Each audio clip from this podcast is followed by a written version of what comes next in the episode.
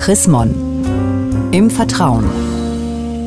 Unser Thema diesmal persönlich schenken, aber wie? Darüber sprechen wir jetzt in der Vorweihnachts- und Geschenke-Bastelzeit mit der Münchner Regionalbischöfin Susanne Breit-Kessler. Richtig schenken will ja gelernt sein und nicht zuletzt im kirchlich-sozialen Umfeld ist das Geschenkekaufen für viele mit dem Hinweis auf die Gefahr des Konsumrauschs ja eher die zweitbeste Lösung. Frau Breit-Kessler, warum ist das selbstgebastelte scheinbar das bessere Geschenk? Ja, es sieht so aus, als käme es vom Herzen, was es ja auch oft oder meistens tut. Und es wirkt so, als ob man gar kein Geld dafür ausgegeben hat, also sparsam, bescheiden und demütig war. Und deswegen wird es gerne mal vorgezogen. Was machen wir jetzt aber, wenn ich überhaupt kein Bastelkönig bin oder ich einfach eben auch gar keine Zeit habe fürs Selbstgemachte?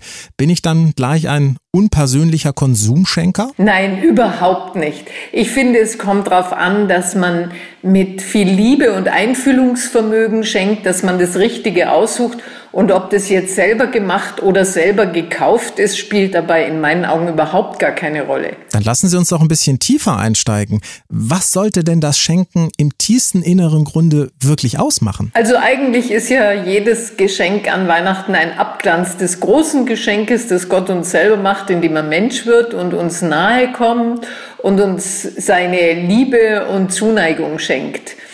Und insofern sollten wir den Beschenkten auch nahe kommen und mit dem Geschenk deutlich machen, dass wir wissen, wer sie sind und was sie mögen. Jetzt machen wir es mal praktisch. Wie kann ich denn dann persönlich schenken, ohne selber zu basteln, zu kochen oder weiß Gott sonst irgendwie was zu machen? Man kann zum Beispiel sich übers Jahr Listen anlegen, in denen man aufschreibt, was man so mitkriegt an kleinen Wünschen und Sehnsüchten, was jemand mal so ganz nebenbei sagt. Und dann kann man das vor Weihnachten rauskramen und mit dieser Liste zum Einkaufen flitzen und genau das Passende finden. Wie gehe ich denn dann aber mit dem unterschwelligen Vorwurf um, dass mir vielleicht auch in diesem Jahr nichts Besseres eingefallen ist, als eben eine liebevoll ausgesuchte CD oder ein Buch zu verschenken?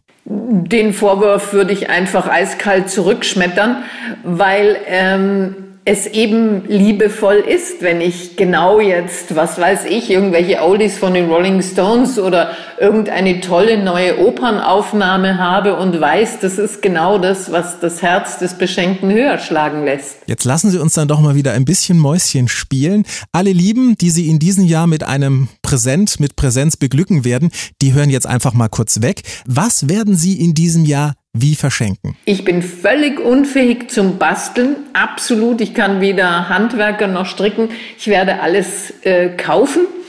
Ich werde sehr viel verschenken an Lebensmitteln, also an Wein, an Nudeln und solchen Sachen. Und dieses Jahr, jetzt müssen wirklich alle weghören, werde ich auf jeden Fall die neue Luther-Übersetzung verschenken.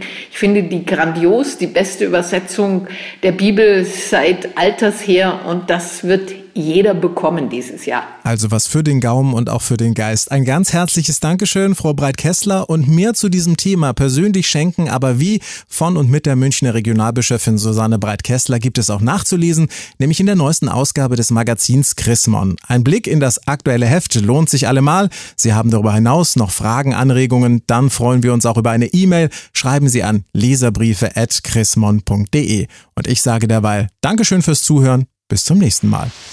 Mehr Informationen unter www.chrismon.de